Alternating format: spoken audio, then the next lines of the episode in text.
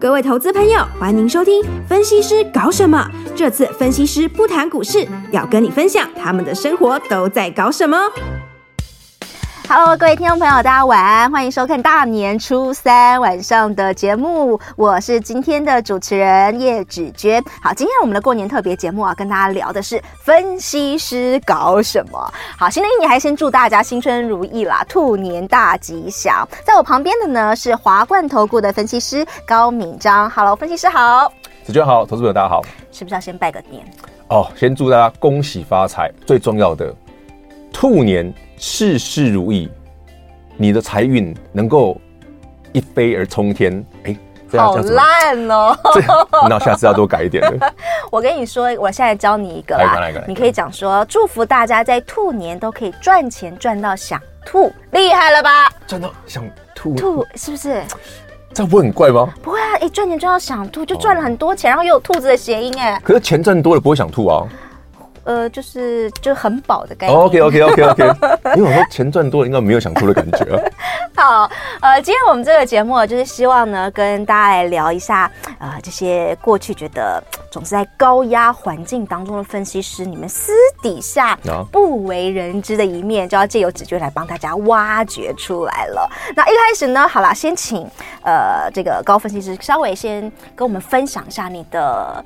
呃，投资历程，或者说你的整个踏入这一行的历程，嗯、先让我们认识你一下。踏入这一行哦，其实我大学念的是经济，那也算本。没有，我本来就是打算念完经济系就是要来当股票分析师的，所以我高中就已经决定了。为什么？为什么？因为我我我我们家其实很长时间从很早。像我母亲他们就有在做股市的投资。哎，我发现很多的分析师入行都是家里对的因素。那时候我就觉得说，怎么会股票好像还蛮好赚的？因为那个年代啦，那个年代他我我母亲的年代是那种你可以什么中华开发哦，现在的开发、嗯、开发金，当年的中华开发是一千多块的啊哈。他说买这个就好了，你看我一张可以配一张，啊，一张配一张，我我你知道后来我从事这行业说。原来那真的是传说中的故事，现在哪有这种东西？对，以前是一张配一张，很夸张。那你光是存那个，你存下来都不得了了。所以你从高中看到家里的人在做股票，然后你就下定目标说你以后也要继续做股票。所以你大学也念了金融商管科系，然后你毕业之后就进来了，就进这行了。哇，就算是从以前就立定志向的，因为我会发现说，其实。我以前不太理解，说为什么股票市场这么迷人。嗯，可是后来你真的慢慢踏入这个市场之后，我觉得它迷人之处在于，第一个你本来就有兴趣，嗯，第二个是股票的投资，股市的投资确实有一些很不错的稳定的方法，嗯，可以让你财富一直累积，嗯，因为钱滚钱绝绝对比你呃死薪水好赚太多了。那后来我才发现，哎，其实很多人。包括大家有投投资的人，应该都会多多少少涉猎一些那个传奇的操盘人，或者是像巴菲特这样的书籍，你就会让他理解说，哎，真的耶，人家讲他那台语讲的，然后哎，狼能咖啦，极细咖，没错，完全正确，追得上钱，嗯哼。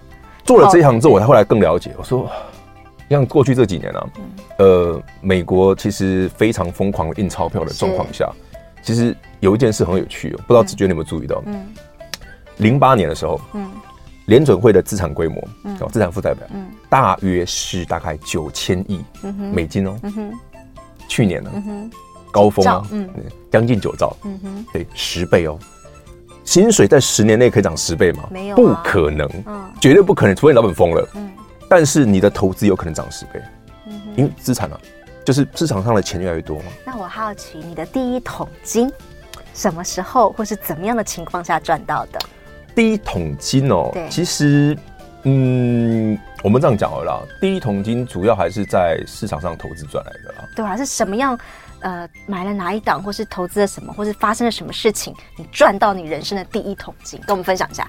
嗯，我倒不是特别买什么啦，因为你知道，分析师吼买东西有条件，嗯、所以我们只能买可以许可的啦。是是是，但是不是单纯的股票啦。我是说一开始从 ETF 着手。对对，那我觉得其实买 ETF 相对来讲是很稳定了。嗯哼。然后另外一部分就是说，它比较不会受到市场波动的影响。嗯哼。只要台湾的经济是成长的，或者全球的成经济是成长，甚至说你只要认同这个市场的钱是在膨胀的，越来越多的。大概你买个什么零零五一五零类似这一种的，大概都不难赚到钱，大概几乎都不会不会难赚到钱。甚至呃，我常常很多朋友问我说：“哎，我买股票很困难，那有没有什么好方法？”我说：“那答案很简单嘛，跌个一千点买一次，你很快就赚钱了。”哎，这件事很简单哦，大部分人做不到。是啊，是啊，是啊。为什么你做不到？很简单啊，我跌了一千点，再跌一千点，再跌一千点，谁受得了？对啊。那为什么我当初跌一千点就买？我不是应该跌三千再来买吗？对。那问题是，绝大部分人，你平常就没有在关心市场的人，你怎么会知道哪里是买点？对。你倒不如傻一点，哎，一千一千一千慢慢买。其实回过头来，时间拉长一点点，几乎都是稳赚的。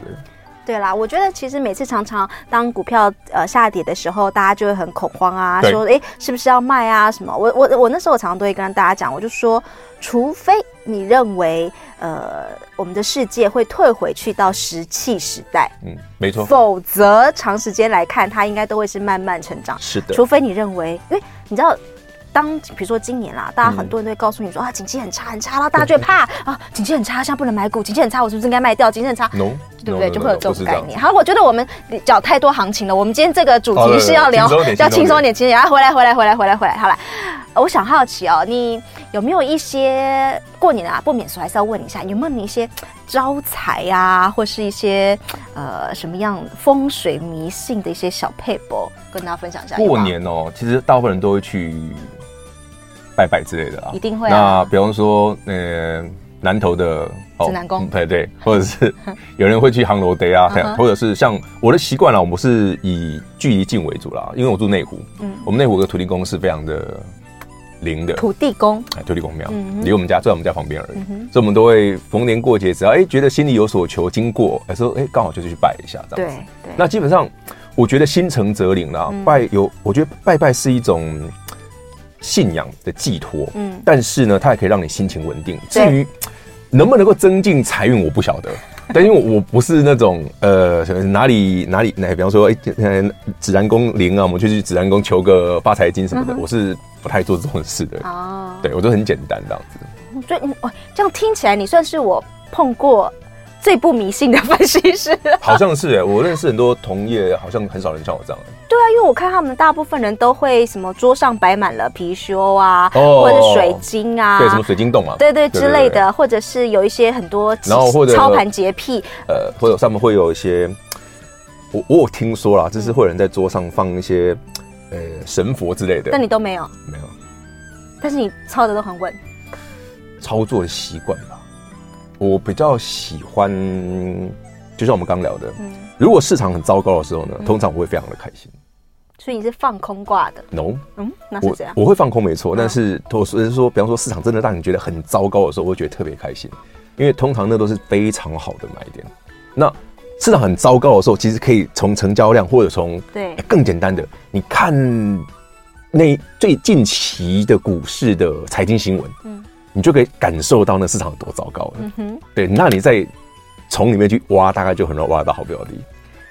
我觉得你们这些分析师真的很讨人厌。我们都在那边手上都是亏损，大家都心情不好，然后你们就在那边啊，我很喜欢看到大跌，我很喜欢。其实就是我们刚刚聊的啊，如果很担心行情震荡的朋友，就是买 ETF 就好了啊。但是如果你喜欢说，哎，这个市场你可以认同。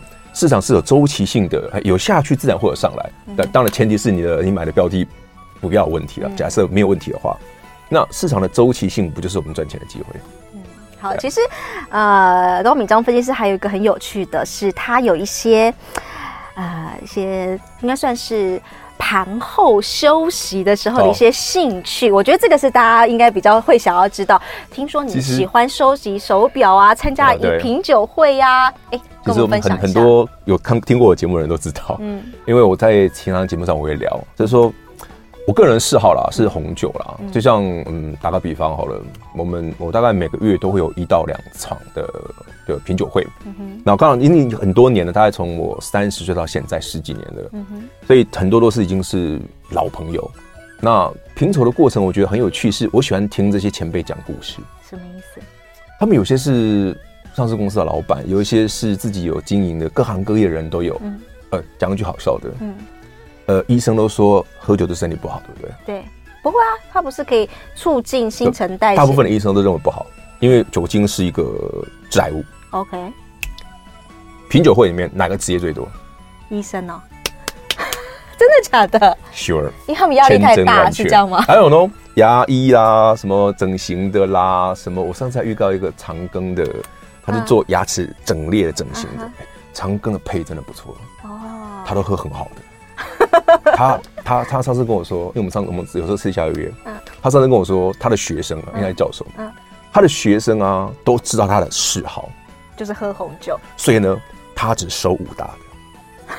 五大名庄，对对，波尔多的五大，他只收五大。我说哇，这个果然这个整形外科赚的比较多啊哈，蛮有趣的啊。哎，这我们其实挺久，就是会听他们聊一些故事，甚至有一些刚好是呃产业界的，他们对一些市场的看法。他们说酒喝喝，大家酒酣耳热会很开心，嗯，大家就闲聊。哎，他们最近觉得某某产业长什么样子？哎，这跟我自己看到的有没有关联性，或者是？引申出来但，但我觉得、哦，如果站在一个成年人，其实有的时候，呃，这种活动某种上也是可以让你呃促进人际的一个人脉圈。那你当时是怎么打入这个团体的？就刚好啦，一个朋友，嗯，哦，那他知道我喜欢红酒，嗯，他跟我说，哎、欸，我们有个全台湾最老的酒会，你有没有兴趣？这样子，我说好啊，去看看。那时候，哦，十呃十几年前去的时候，我是里面最年轻的。嗯到现在我好像还是数一数二年轻的，uh huh. 就是他们其实他很资深，他他已经办了三快四百期了，一个月一期。他第一期是在以前天母的法乐奇，uh huh. 那时候汤米还在的时候，uh. 天母的法乐奇办的，到现在超过三十年。所以你最喜欢的红酒是？其实红酒只要我没有特别喜欢的，可是我我我我我比较偏好品种，嗯。我喜欢皮诺诺的啊哈，黑皮诺的，嗯哼，就是我喜欢那个口感是优雅的，因为波尔多我很喜欢，可是波尔多真的要到很很很成熟的条件下，波尔多才好喝，尤其是五大的酒。像我前一回喝一个九四年的拉菲，嗯哼，拉菲到现在三十年了，快三十年了，非常的硬，还很年轻。然后那一年那一天呢，喝到一个一九七八年的拉杜，拉杜就很棒，可是那已经多久了？我的等级大概只有认识拉菲，后面那个我不认识。呃，波尔多的五大的其中一个，对对对，对。对，那我觉得蛮好玩的啦，就是刚好我们在喝，因为我一直认为说，哎、欸，其实年轻的波尔多不是很喜欢，是因为它口感比较艰涩，嗯、或者你不会有明显的香气出来。可是我发现完全成熟的这种好的酒庄的，真的那个香气非常惊人，是它因为。大家一起 share 嘛，一个人可能就是一小杯这样子，可是那个香气可以从你一个小时、两个小时，甚至从头到尾，因为它我们一开我们一个餐会，大家可能可能可能可以吃到四五个小时，它从第一个小时到最后一个小时，那个香气整个一直不断的变化，非常惊人。因为我本来想说，一九七八年这个酒不会挂了吧？因为倒出来的颜色已经没有红酒的那个颜色，变得很淡很淡，它的香气喝起来普通，但它香气迷人，就是可以让你。慢慢的，比方说它会有一些烟草啊，之之类的时候，哦，很有趣的香气这样子。我每次去参加参参那个餐酒会的时候，嗯、呃，老师们不能不能说老师啊，就是带领大家的，嗯、比如说讲是什么，他就会开始面说，来大家来分，不大家都会分享说你现在呃前卫有什么色泽怎么样？对对对，我发现我每次去参加这种活动的时候，我都觉得我的形容词匮乏。正常。是不是？就是他们说，你有没有闻到一种皮革的味道？对，你有没有闻到？对，我想说哈，什么是铅笔味？我也不知道什么叫铅笔味。对，但你现在已经参加了十几年，你应该我当然知道他们讲的是什么。但是那个东西其实，其实我蛮建议大家在品酒的过程中，就像我们一些红一些资深的红酒老师他在讲，你觉得是什么？那就是什么？其实我每次碰到那些老师，他们都会有，因为我们都很爱去问他说：“哎、嗯，那你觉得哪一个最好？”因为我们很喜欢听老师觉得最好的是哪一瓶，嗯、然后你就很想要去买老师喜欢那瓶。可是后来老师都会跟我们讲说，没有哪一瓶最好。对啊，就你喜欢你喜欢那个就是最好的。对，啊对，啊对，啊、对，因为红酒就是很因人而异啊，就像你喜欢。波尔多的人，你就觉得哎，那种像皮诺诺的香气就很淡，嗯，可是皮诺诺就是很很花香啊，每个有点不喜欢、啊。讲到这个红酒哦，我我不知道大家呃，今最近有没有这种感觉，就是因为不是气候变迁的关系，哦、呀呀。所以气候变迁的关系，你就会开始，这我听到的了一些人的分享啊，嗯、是说因为气候变迁的关系，所以呃一些过去很适合生长葡萄树、嗯、很适合酿酒的地方，它现在气候 maybe 已经没有像以前那么适合种葡萄酒了。然后反而是一些比较纬度可能比较高的，以前可能根本没有人会在那里种葡萄酒，或是说呃那些高纬度生产的葡萄酒，人家是不屑一顾的。哎，近几年突然发现他们的酿出来的葡萄酒，哎、啊、也很不错。嗯、所以其实呃气候变迁其实对葡萄酒产业来说也是一个很大的一个挑战。应该这样讲啦，就是传统的酒厂，他们还是有厉害的地方。可是他们确实在过去这么多年，他们在寻找一些新的。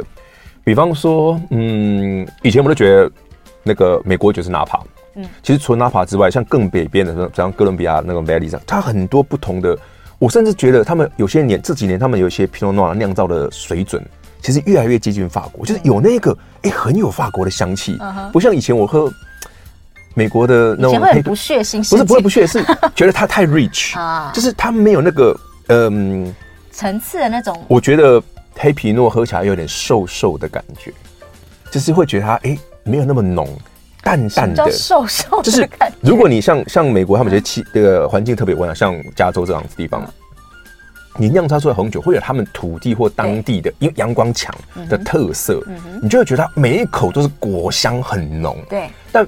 法国的皮诺诺很不一样，嗯，它在果香之外，它果香变淡了，嗯，它变得比较偏花香，嗯，所以你喝下去就觉得中间有点淡淡的味道，就是味道不会整个很充满，你会觉得哎、欸，口口中你会觉得有一个部分的味蕾是欠缺的，好像缺了点，缺了点什么，可是我又喜欢那个味道，所以你要口味太满，就觉得哇，整个就是很浓，嗯，可是那就不是我喜欢的黑皮诺的感觉，可是现在美国的进步越来越接近了，蛮有趣的。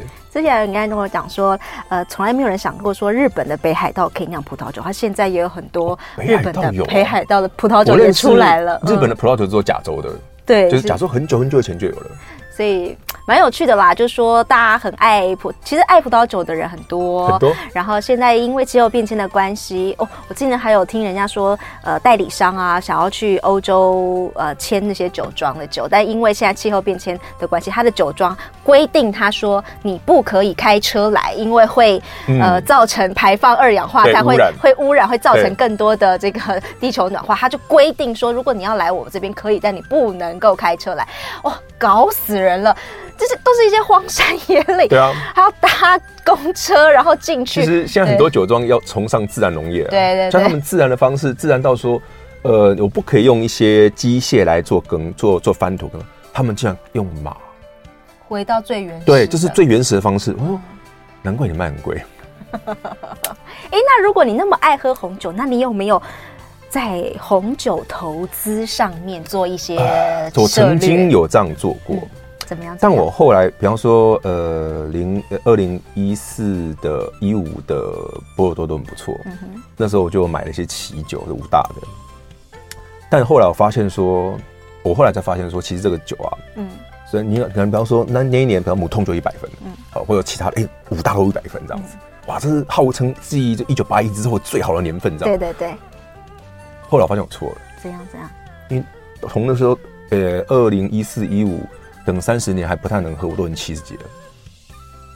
那我什么时候喝他们的？对不对？就是说，你投资之后，你最后的目的是你要拿来卖吗？还是你要拿来自己喝？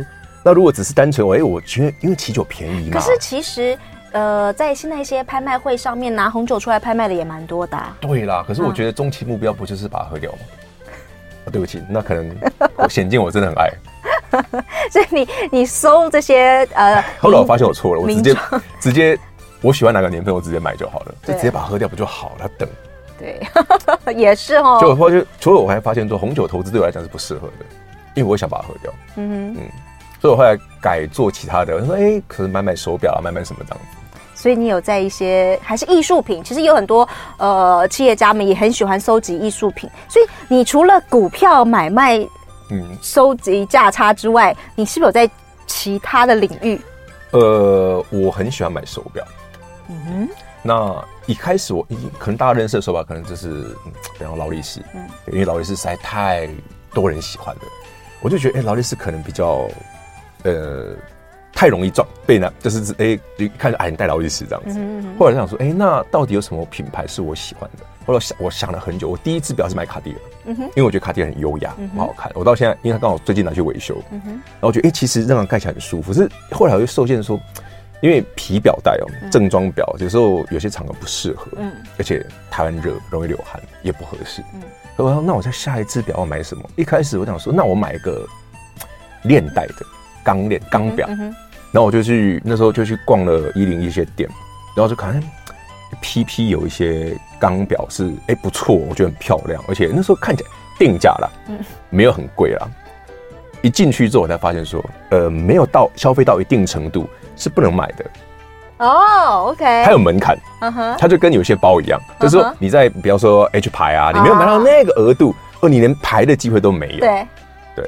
好，我们先休息一下哦，广告回来继续来聊一下，那这个搜表的过程有没有一些有趣的一些小故事？我们广告回来再跟各位听众朋友分享。酒吧新闻台提醒您：酒后不开车，安全有保障。未满十八岁禁止饮酒。欢迎回到分析师搞什么春春节特别节目，我是芷娟。现在在我旁边的呢是华冠投顾的分析师高敏章。刚刚啊，我们前头在进广告之前，我们聊到了表。嗯、那其实啊，它这个袖口打开，哎、欸，秀一下吧，秀一下吧。这是 PP 的表，嗯哼，这是我前几年买的 PP 的五二四，就是。PP 很少会出那个飞行表，uh -huh. 就是飞行表，这是什么的 pilot，就是机长的那种飞行表，所以它是两地时区的。Uh. Uh. 然后它的配色蛮经典的，就是皮表带，然后玫瑰金，uh. 然后注意看它这个中间，其实你转的时候它会光辉吗？哦、oh，有有有，它会印在镜面上。Uh. 这是他们家的很，我觉得很好看的配，就是玫瑰金配巧克力面。我比较庸俗一点啊，这个多少钱？节目上好讲吗？这个可以啊。PP 的价格其实大家都可以查得到。嗯，五五二四平均就是一百多。那有增值空间吗？这支没有，这支是不增值的表，因为这支算是他们家容易买到的。就是呃买表很有趣哦，像很多人会买劳力士，嗯，可劳力士的定价，比方说呃 Daytona 钢款定价都四十几，实际上你在所有的表店买到都超过五十，嗯，而且几乎买不到，嗯，你只有顶多去二手市场买。那我觉得不，我不知道是不是所有的品牌都这样，但我觉得 PP 号称表王百拉翡丽，基本上你只要愿意等，都可以买到定价。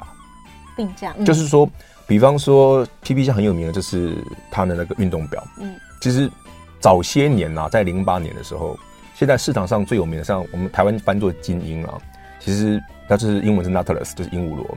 它的这个高阶运动款，在零八年金融海啸那一年。放在架上打折都没人买。嗯哼，现在平均一只表都是涨三倍。嗯哼，打个比方，有些在收集表的人都知道，PP，呃，前两年把他们最热卖的五七一一，就是钢款的蓝面的停产了，然后隔年出一款绿面的，那那个五七一一定价一百，买到的话，你出钟表店的门口直接变四倍。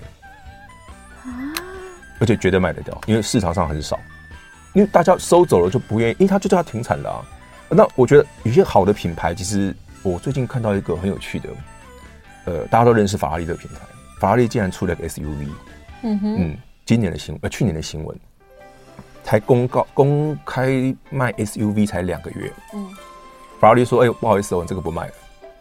因为他说我的订单已经排到两年，我做不完了，我就停产了。嗯、所以以法拉利一年能够做的量里面二十趴来做这一台 SUV，嗯，所以总总共这两年，法拉利最多最多只能生产四千辆。那他也讲了说，呃，因为你要买这一台，就是你已经手上是有法拉利的车主，你才可以再买加购这一台嘛。嗯，他希望所有购买他的车的这喜欢这个品牌的人，他所有的车是保值的，所以他控制产量。这个逻辑跟 PP 很像，就是他要严格控制产量。就是比方说，呃，有一些像如果现在大家去想要去排这样钢款的表的话，因为 PP 讲 PP 很少出钢面钢款的哈，不锈钢的，所以一般来讲，如果你已经达到了购买的门槛，然后再去排的话，大概都要排三五年，嗯，才排得到，而且还要看款式。有些款式像他们直接是建就直接建议我说就不用排，因为大概十年后才拿得到。其实我也有，我有，我其实的确我有这种感觉啦。虽然说你刚刚说的那个不是我的世界，但是我的确有认识的一些我们所谓的说有钱人家，但是他们的确就是当他买一个奢侈品的时候，他在买那个奢侈品的背后，他就会去想说，那我以后想要卖的时候，他会不会？让我赚钱，或者是能不能够保值？对，保值。他们会去买这些奢侈品，不单单只是说我想要花钱，我想要买东西，我想他们其实都会去思考说会不会增值的问题。对对。所以他们有时候会跟我说：“哎，我今天买了一个我觉得很很夸张的一个东西。”可是他对跟我讲说：“没有，他如果我今天想要卖的时候，他应该可以卖多少钱？”他背后都会已经有先想到这一步。我跟你讲个很有趣的故事，像呃喜欢 H 牌的包的人都知道喜马拉雅嘛，对不对？那喜欢 PP 这个牌子的人呢，其实 PP 他们有一款，他们一年只做大概四到五只的表，全球。我那天去矿矿表店的时候，跟他跟他们在闲聊，然后他就说。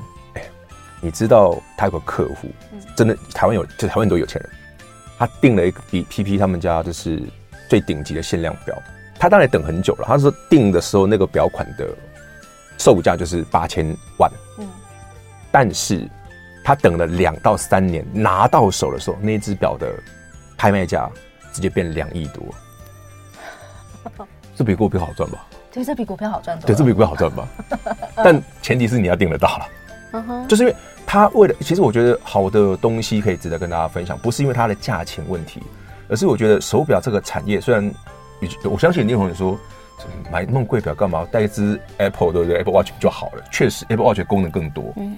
但是对于一个收藏品来讲，嗯，就是人类用手工的技术，嗯，从两三百年前 PP 刚创厂到现在，即便是两百年前买的表，PP 都能修。到现在，就是说，它从最古老的款式到现在，所有的维修它都留着。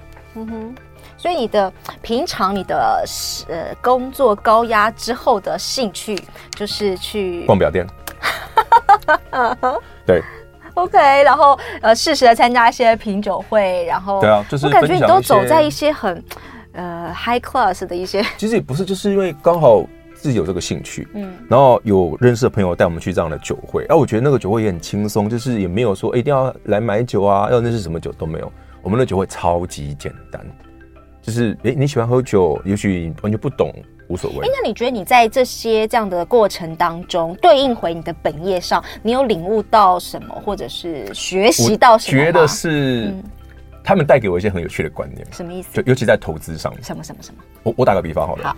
我们刚刚讲的一些昂贵的品牌，对，那为什么它可以翻很多倍？对，数量有限，对，数量对对，数量有限，限量，限量，嗯，对对，这是一个行销的手法了。嗯，但在股票市场上也有类似的现象。嗯哼，什么意思？股票平淡无奇的时候，哎，就我们看 K 线啊，都整个都是平的，对不对？都不会涨的股票，乏人问津嘛，甚至连成交量都很低。对，对不对对。可是我常常会遇到，就是有一些成交量明明。不怎么样的股票，对，却有特定人在收筹码。哎、uh huh. 欸，后来你发现这股票一涨上去就，就哇，新闻说这个基本面有多好啦，有什么利多啦，对，诸如此类就上来了。嗯哼、uh，huh.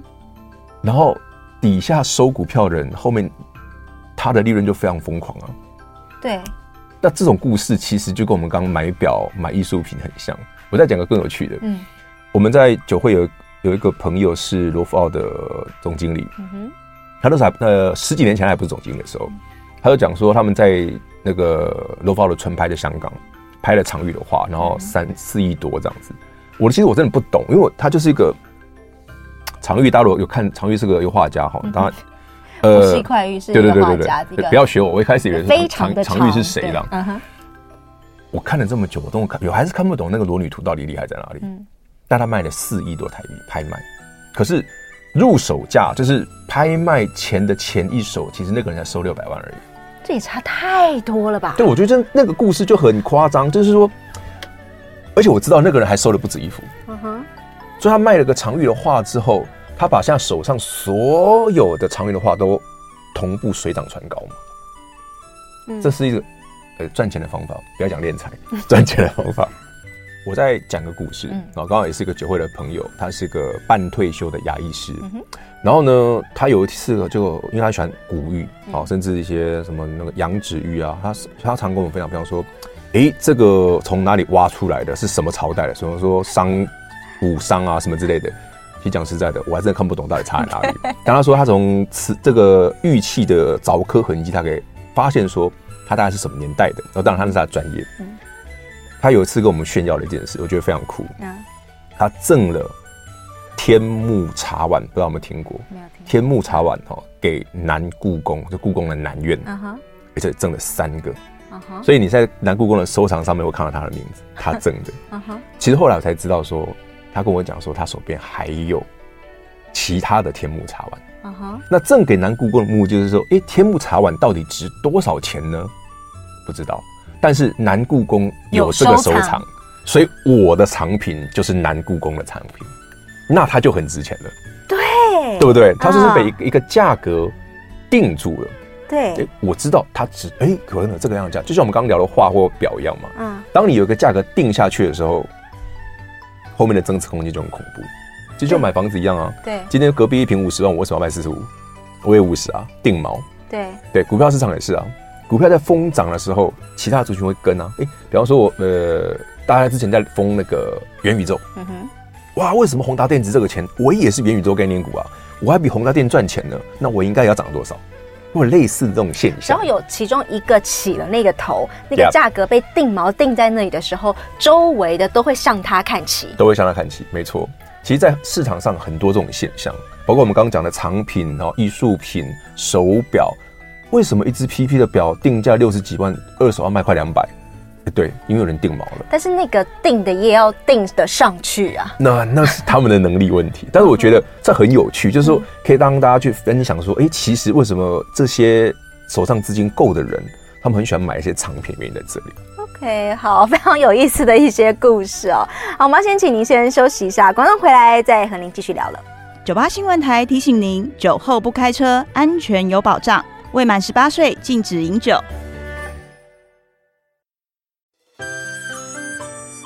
Hello，欢迎回到九八新闻台过年特别节目《分析师搞什么》，我是今天的主持人子娟。那今天呢，继续跟我们高敏章分析师要来聊。刚刚我们聊了很多收集艺术品.收集手表的一些故事。好了，回来回来你的本业，回来你的本业。好奇哦，在你的就是从事分析师的这个工作当中。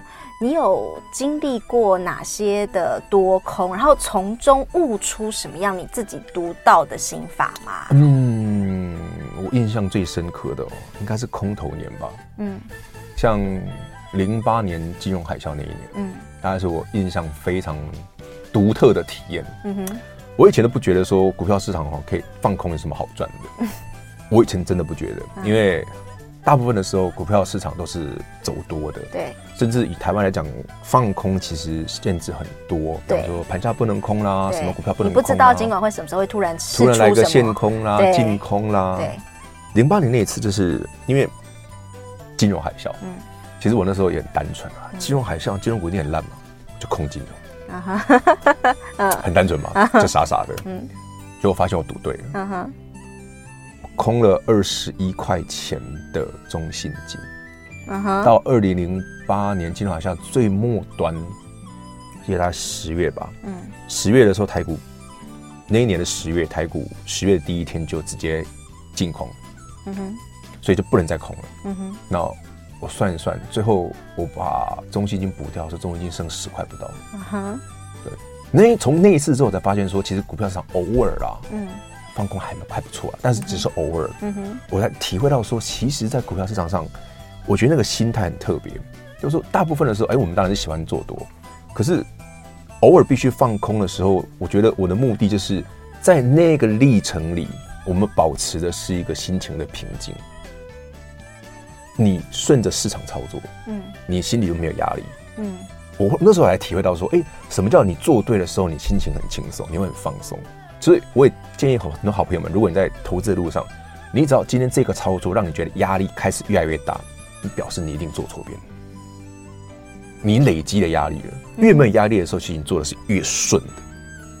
因为你看零八年就好像一开始一定是赔的啊，不是后来在补空的啊，也不是一开始就空了。可是我一下去就发现，整个你会觉得哇，整个肩膀是松的，你的心情是放松的。哦，原来你做对了，那种心态的感觉，顺势而为。对，你就发现。其实没有那么复杂，就是你问问你自己嘛，你今天这一笔操作你投资下去，不管是做多放空或者投资这种商品，它对你而言，你会因为这个，你突然发现说，它这个波动对你来讲，我做对了，我很放松，我很轻松，而且我是我不用管它，我就一一路赚下去了，那你就是真的做对边。其实有时候常常我们媒体都很喜欢请分析师来预测盘啊、分析盘啊，嗯、但我很常碰到呃，分析师们都会跟我讲说，其实有的时候他也不会去做预测这件事情，他就是跟着行情现在走到哪里，他就去做那个。那个做该做的事啊，做该做的事，他不需要去预测说，哎，六个月以后会怎么样？虽然我们很爱问你们说，哎，哎，你怎么样看啊？这个六个月以后台股怎么走？我们很爱问你这这种问题。可是有的时候他们也没有去做分析预测，其实他就是看盘现在走到什么境界，他就顺着这种顺势下去做。其实其实完全正确，因为我的经验，其实我也常跟我们在我自己的节目上，我常跟大家分享。我说，其实你看，你台北股市好了。如果电子股不动的时候，台北股市不会好，嗯，对不对？那行情一回档的时候，为什么资金你你会猜得到行情回档？嗯，在行情回档之前，你就会很明显的发现到台北股市的资金从电子股开始搬搬搬搬搬到船厂股去，嗯，你就发现指数在回档前哦，哎，什么主流电子股开始软掉了，开始纷纷做头，而且不是一档两档，嗯，哎，开始什么开始涨什么风力发电啊，涨太阳能啊，涨节能啦，对，涨生技啊。你光看这个走势是啊，这起点啊，你就可以知道说行情要转向了。其实没有说，哎，我一定哪一天什么时间点才要转向，不是，是你已经看到这个现象发生了，你就可以心里要有底，再转向了。嗯哼，它的逻辑其实不是，就像我们常讲的嘛，不是我决定市场，是市场决定我该怎么做。OK，所以你你觉得你看到大家散户？赚每次常常赚不到钱的原因，你觉得是什么？赚不到钱哦，嗯，最根本的原因呢、啊，嗯、就是我们刚刚讲的，你看到哪里市场热络，你就会去追了。比方说，呃，台北股市这一波，可是哪里热络哪里去追，嗯、就是顺势啊，没错、啊，那是热门股啊，嗯、那不代表顺势。顺势的意思是说，当你已经发现行情在启动，你在第一个阶段就已经进场的人，那才会是顺势。而你真的已经涨到一大段的时候，哎，大家跟你说某某股票、某某族群很好的时候，通常都慢了哦，那个位阶都不对了。哦、OK，、嗯、那你你位阶来到一个比较高的位置，就算这个这个族群、这个股票未来还有机会，但短线上的震荡，半山腰才进场的投资人绝对受不了。他大概不用一个礼拜、两个礼拜就被洗出去了。所以往往真正我看过厉害的是从很底部一路咬上去一大段，那真的，嗯、我觉得真是高手。像我，我之前在节目上我讲过，有一个生技业的算是很有资金的投资人，嗯，他买了一档股票，嗯，然后他，我觉得他已经追踪那档股票非常多年了，他竟然买到最后，他变这家公司的十大股东，哎，真的，对，他就是我认同啊，他从那档股票不到一百块，几十块，到现在两百多啊，他就是一路买一路买一路买一直加码。买到变成前十大股东，我就觉得这是太太神奇了。可是他就是在股票市场赚很多钱的人了。嗯哼，他从他自己的研究到他最后认同，他真的咬住个很大的波段。那一般的投资人，我几乎没有看过这一种的。我觉得一般的投资人有时候也最常大的问题就是他他张数不会多。对，然后顶多就是对，然后就很分散，就每个买个两张、三张、五张，但是可是有个三四十档股票。对，可是我看过厉害的都不是这样，档数非常少，甚至只有一两档、两三档而已。可是张数非常非常多，非常多。我看过一个大户的朋友，嗯、他丢一个对账单，嗯，给那个小老弟，嗯、然后那个皮胖子这样子，嗯、哦，看了我真的傻眼了。他那个 account 啊，他那时候买了一只电子股，不知道大家有没有听过，叫爱普。嗯，有啊，嗯，前几年那时候很便宜的时候，大概不到一百块的时候，他光爱普就超过三亿一个抗，而且他是那个成本是一百块以下，收了多少时间？就是收两三年应该有，他是一路从那时候五十六十七十到一百一路收，到时候爱普在他分割之前喷到八百啊，你看他一个抗就是一个爱普就这么多了，所以说其实我觉得他们的逻辑跟一跟我们刚刚讲的投资品。投资方式很类似，但是我是觉得说，这些人应该可能他们眼光真的很独到，因为爱普其实你知道，在历经集团下，他一开始的风评都很怀疑，是个大问号。可是他竟然可以从股价不到一百，从五十六十，从他们那时候才新贵什么的时候，他就已经在研究这个产业，研究这个。可是某种程度上，我要对一只股票如此钟爱，然后呃，而且是那种放则几年这样长时间收收，嗯嗯、我必须要对它非常非常有信心。而且在收的过程当中，maybe 它都股票股价都不会动，甚至有的时候是走跌的。你觉得一般散户我们要怎么样可以突破心魔吗？嗯，我觉得。言归正传，一个最简单的方法，对，不要去想这张股票到底它为什么而涨，而是去想说，如果呃大家有兴趣去研究一些股市的筹码的方式的话，嗯，你就会发现到有一些股票在股价低迷的时候，都会一直有特定的买盘在敲，甚至你就说，如果说哎、欸，我不知道怎么看特定买盘，你去看一个长期底部的股票，嗯，好，非常长期，可能一年都没怎么涨过，两年没怎么涨过的股票，为什么会突然？有那种买盘在作价，哎，突然底部起涨第一天，底部起涨第二天，从成交量原本只有几百张，突然变几千张，而且是很长期的底部，你就可以那个时候你就可以赶快去研究这知道是什么了，因为这表示在那之前这张盘已经有人把筹码收走了，而他他已经开始作价了。嗯哼，那你不要去想说，哎，到底为什么会涨？它的题材是什么？不用担心题材，只要他愿意做得上去，市场就会告诉你它的题材是什么。自然会有新闻告诉你，我们不用猜。嗯哼，这个事情我在这十几年的历程里面，我真的看的太多次了。不只是像爱普这样的股票，很多很多年前我也看过像一五一五的利利那个利山，嗯，做健身器材的。嗯、他那时候不就是因为 P 牌 Peloton，对对对，嗯、他就从二十块喷到一百。呀、yeah，他们那一趟大概做了两三年吧。我会发现为什么二十块的利山。我连听都没听过，这什么东西？它一五，这不是我这我已经不知道它干嘛的。后来我去研究，才发现说，哎、欸，对耶，你看它从十几块、二十块就哎，就有人买，有特定的买盘在买，在买买买很久。可是它从二十块涨到一百，花很长的时间了，花了两三年有。可是我觉得厉害的人就是他们真的是从二十报上去，不管不管它震荡回档都不管，最后到一百附近才卖的。所以，我真的很佩服那种人。我说，哦，你怎么可以办法报到一百？嗯哼。其实这几年我一直在学习这样的方式，我觉得很有意思。